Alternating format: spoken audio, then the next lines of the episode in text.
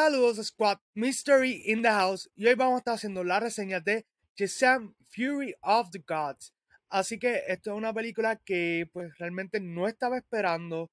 Eh, la anticipación por esta película era bien bajita. El director mismo, David F. Sandberg, confirmó en las redes que ya habían spoilers corriendo eh, de la película en televisión y en las redes y era a partir del mismo Warner.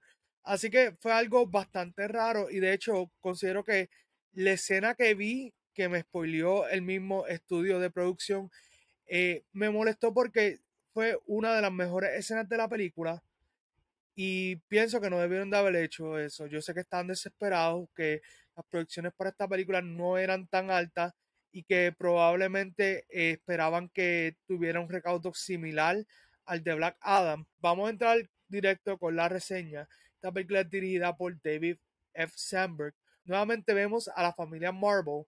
En esta nueva entrega nos presentan que hay unas villanas que son las hijas de Atlas y son Calypso, que es interpretado por Lucy Liu, y a Hespera, que es interpretado por Helen Mirren. También hay un tercer personaje que está asociado con las hermanas de Atlas, pero simplemente no la escondieron durante la promoción. Y estamos hablando de nada más y nada menos que el personaje de Rachel Segler, que se llama Antia, y que durante la película pues juega un rol bastante importante en la trama. Y cabe destacar que para mí fue una de las personas que entiendo que se robó el show, si podemos decir así, o sobresale eh, su actuación en esta película, al igual que me gustó mucho ver las participaciones tanto de Lucy Liu como Helen Mirren. Mi problema principal con, eh, con Shazam 2 el mismo problema de la primera película de Shazam y tiene que ver mucho con el casting y es porque aunque Zachary Levi aunque es un buen actor de comedia, siento que en el personaje de Shazam como que no encaja muy, muy del todo. Para mí la película se siente bien poco original.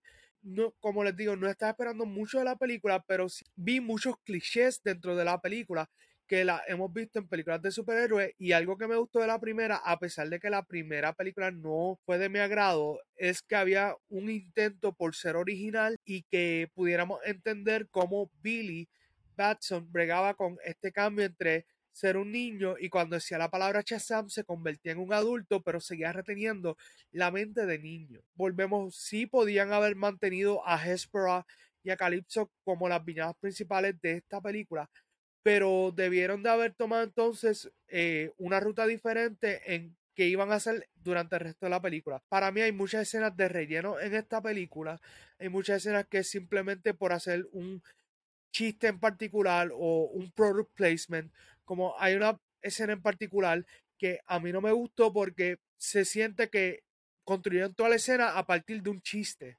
Y el chiste, pues para mí no fue tan gracioso.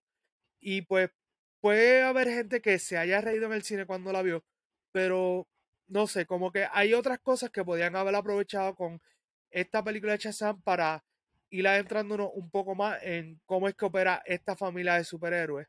Y también no solo eso, sino que pudiéramos conectar aún más con el personaje. Una de las cosas que no pudo aprovechar bien fue en desarrollar a los personajes que son dicha family. El gran problema aquí dentro de todo es que no importa lo que pase en Shazam 2, probablemente no tendremos una tercera entrega de Shazam. Y un gran problema que vamos a tener con el soft reboot del DC Universe es que van a haber algunos personajes que van a que no van a estar ya en el universo de DC. Hay otros que sí, pero entonces es como que algunas cosas van a ser canon, otras no.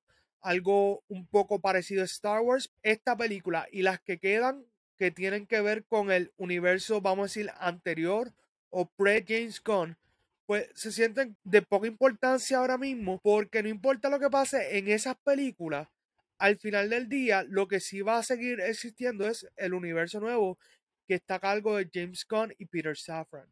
Así que eso me pasó con Shazam, que yo decía, ¿por qué necesito ver esta película si el reboot viene por ahí? Y lo mismo me pasa con la de Aquaman. Y la de Flash solamente me interesa por el simple hecho de que quiero ver a Michael Keaton volver a ser Batman. Eh, no culpo el todo a David F. Sandberg, creo que él como director trató de hacer también lo que le estaba pidiendo el estudio para esta secuela. Vamos a lo que ustedes quieren saber realmente, que es la puntuación. Ustedes quieren saber, mi puntuación para esta película es un 5 de 10. Déjame saber qué tú piensas en los comentarios si crees que va a haber una Shazam 3 con Zachary Levi o simplemente James Gunn va a recastear el personaje y traer a un nuevo actor. Si les gustó este video, dale like, comenta, comparte este video, suscríbete al canal, dale a la campanita y nos veremos en otra reseña de Movie Squad.